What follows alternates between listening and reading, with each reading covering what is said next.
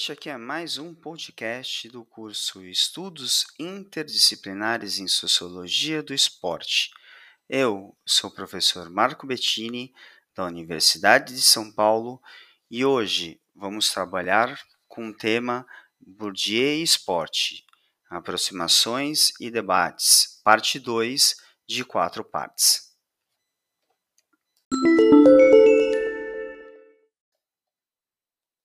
Introdução.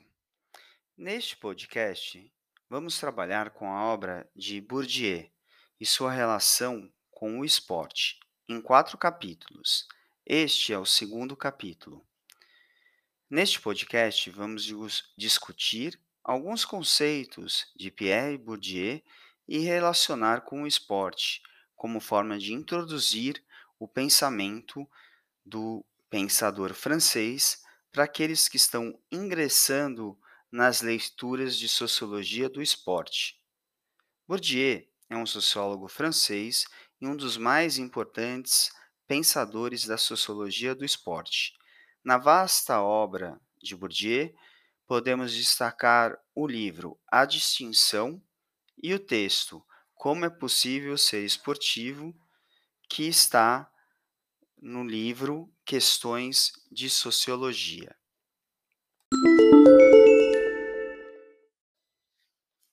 Capital.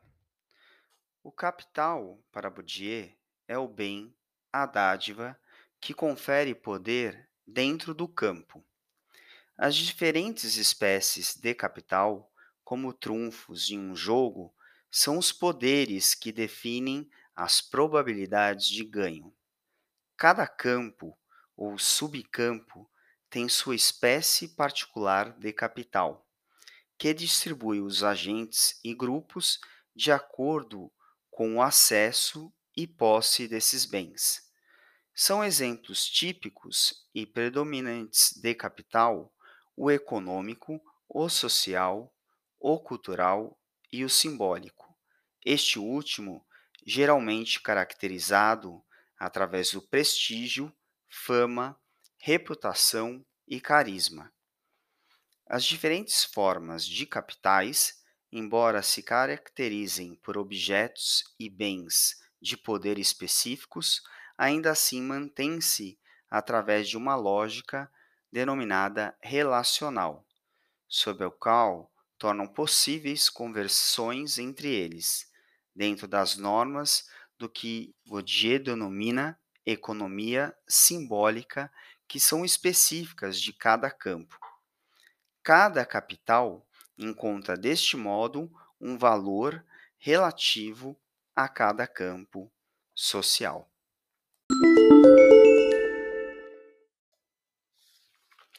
Capital econômico. O capital econômico caracteriza-se pela posse de dinheiro poder aquisitivo e dos meios para multiplicar tais quantias. Prende-se ao conceito matemático de aquisição de poder de compra e comércio financeiro. Está presente na maioria dos campos, devido ao seu papel de grande importância no macrocosmo social na atualidade.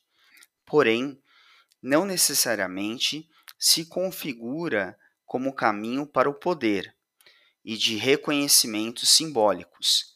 Essa forma de capital é acumulada de acordo com o trabalho do agente ou por sua herança. Capital social.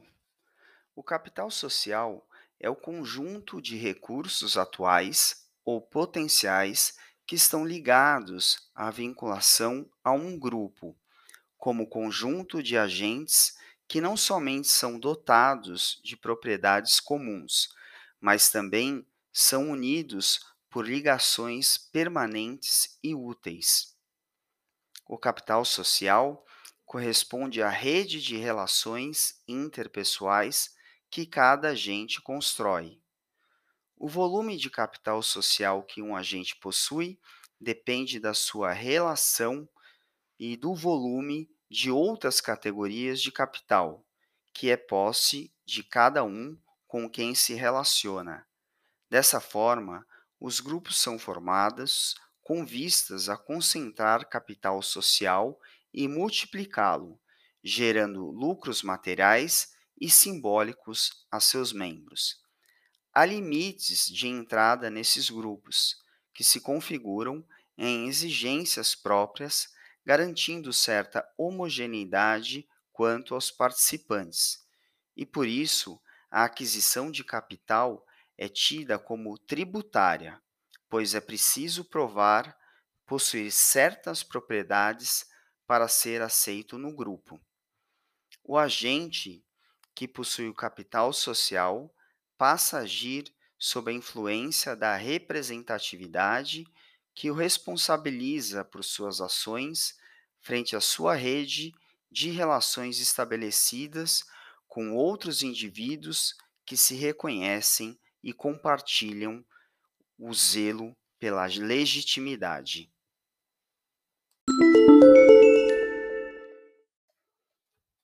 Capital cultural.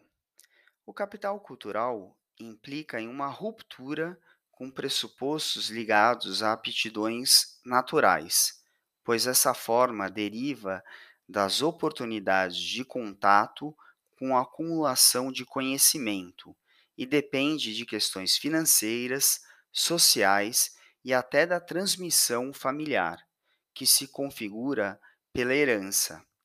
Essa forma de capital pode existir sob três formas: estado incorporado, estado objetivado e estado institucionalizado.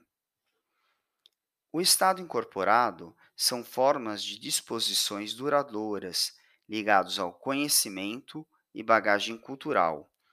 Demanda trabalho por parte do agente, por isso torna-se parte da pessoa, pois aquele que possuiu o pagou com seu tempo.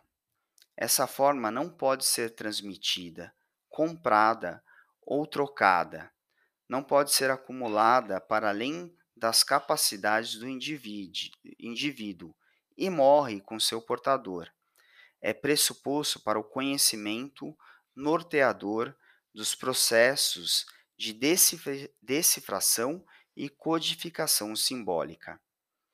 Estado objetivado são propriedades materiais que estabelecem relação com o capital cultural em sua forma incorporada como escritos, pinturas, monumentos, instrumentos, máquinas, pressupõe certa posse de capital econômico e capacidade de decifração de códigos para apropriação simbólica.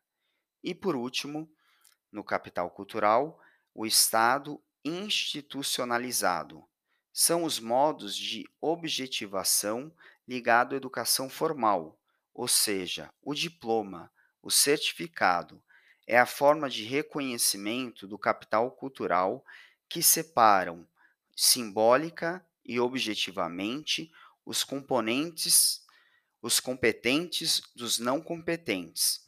É pressuposto para incorporação de algumas formas de capital social, como fazer parte de uma classe profissional, por exemplo. Estabelece parâmetros segundo a troca de capital cultural por dinheiro no mundo do trabalho.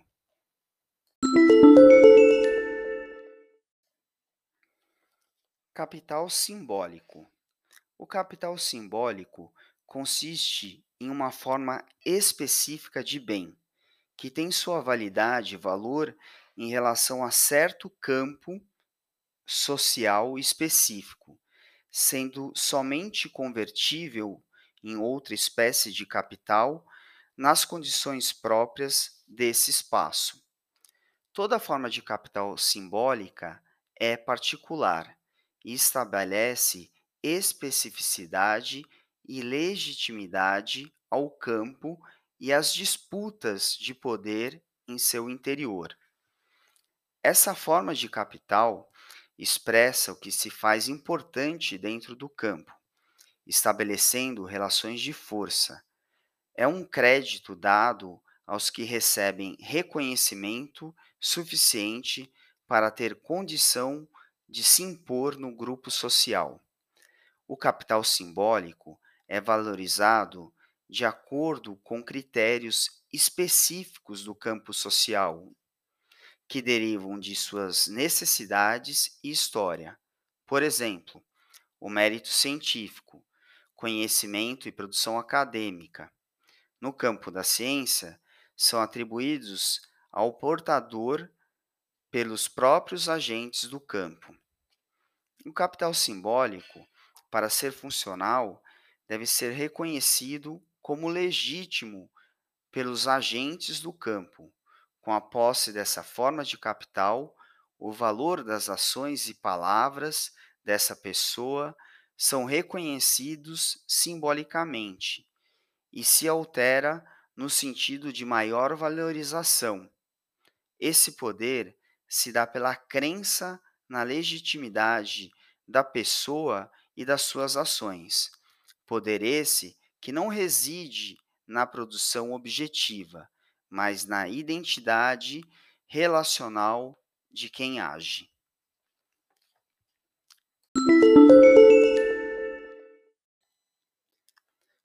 No próximo podcast, vamos trabalhar com o conceito de capital e suas relações dentro do campo social e como interfere nas relações de poder.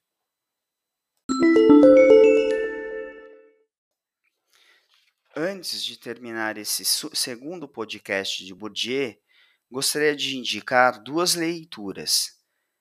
A primeira é de Wacquant, O legado sociológico de Pierre de Bourdieu, Duas dimensões e uma nota pessoal, publicado na Revista de Sociologia Política em 2002, e o outro é o artigo de Grenfell, denominado Pierre de Bourdieu, Conceitos Fundamentais, publicado em 2018. Boa leitura.